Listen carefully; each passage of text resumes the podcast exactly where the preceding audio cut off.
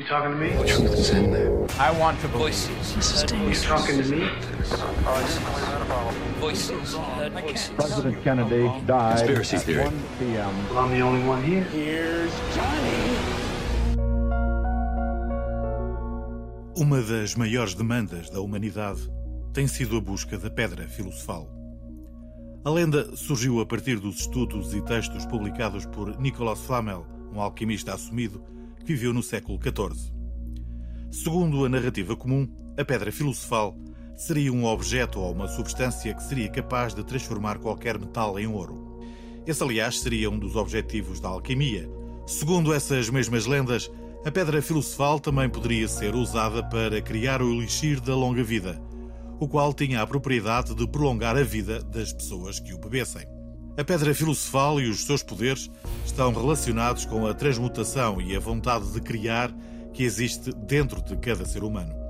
Em termos teóricos, com a pedra filosofal era possível obter o melhor de dois mundos, a riqueza infinita e a juventude eterna. Nicolas Flamel viveu em Paris e teria sido aí que em 1382 teria conseguido o milagre.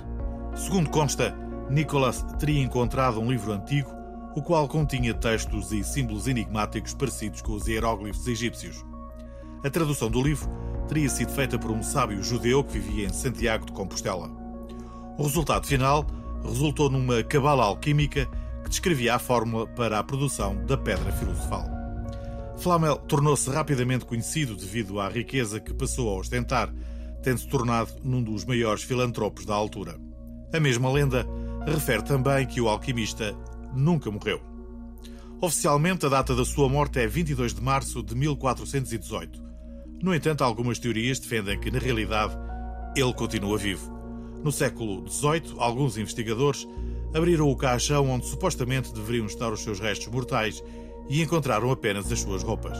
A conclusão óbvia era, pois, Nicolas Flamel tinha conseguido produzir também o elixir da longa vida. Flamel deixou um testamento escrito ao seu único herdeiro, o sobrinho.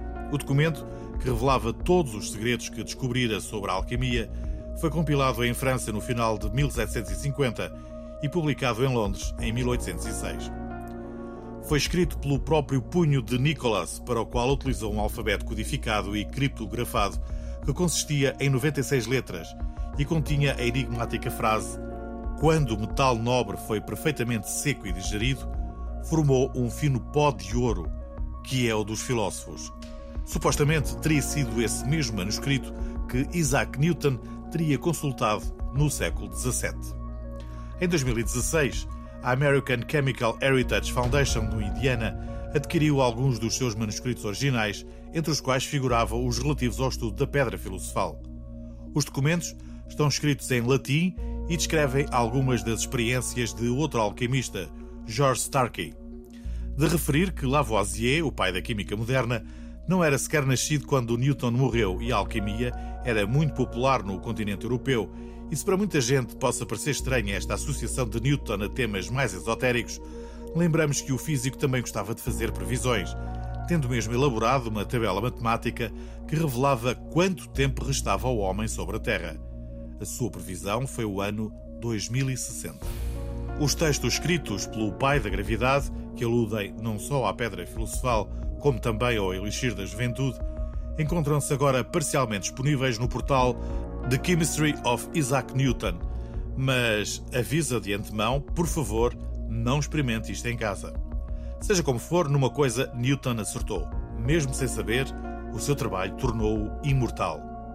Ainda não falámos do Rei Midas, um dos maiores mitos da Antiguidade Clássica, pois na verdade o mito não passa de uma metáfora que adverte para uma espécie de egoísmo egocêntrico.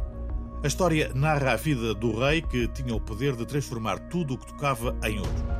O dom que lhe tinha sido concedido por Baco acabou por se revelar numa maldição, a qual só terminou depois de Midas se ter lavado no rio Pactolo, na Turquia. Talvez tenha sido essa a razão pela qual Adolf Hitler nunca tenha invadido o país. Sabe-se que Hitler, entre outras coisas, era fascinado pelo esoterismo e por tudo o que cheirasse místico. A pedra filosofal e o elixir da eterna juventude eram alguns dos temas sempre presentes na agenda do Führer. as tropas nazis empreenderam algumas missões não só à Antártida, onde supostamente existia uma civilização perdida, como também ao norte de África. Hitler era facilmente influenciável por textos antigos que remetessem o leitor para a procura da imortalidade. Daí que o Santo Graal e, sobretudo, a Arca da Aliança fossem objetivos preferidos pelas tropas do Terceiro Reich. Para muitos teóricos da conspiração, a Arca encerra em si todos os mistérios da humanidade, sendo o mais óbvio o da eterna juventude. E há vários exemplos disso. Noé viveu quase 400 anos. Abraão viveu 175 anos. O seu pai, Terá, 205. E Moisés, 120. E o profeta Enoque tinha 365 anos quando foi chamado à presença de Deus. Segundo os relatos bíblicos, o recorde de longevidade pertence a Matusalém, que viveu 969 anos. Na base desta aparente enorme esperança de vida estará um ingrediente secreto, o pó branco de ouro Emfxat. Para alguns historiadores, esta verdadeira pedra filosofal foi uma dádiva dos deuses, era sempre manipulada por sacerdotes e era consumido como um pão. Estamos a falar, portanto, de ouro monoatómico e não o tipo de ouro comum como o que reconhecemos hoje em dia. Na época de Moisés, este ouro ou pedra filosofal era consumido e digerido já na forma de pó finíssimo. Depois de ser assimilado pelo organismo humano, conferia-lhe propriedades mágicas não só a nível físico, como a nível mental. O pão branco, ou pão da vida, como também era conhecido, era tido como uma dádiva dos deuses aos faraós que, ao geri-lo constantemente, adquiririam a sua natureza divina. Penso que já percebeu onde conduz a narrativa.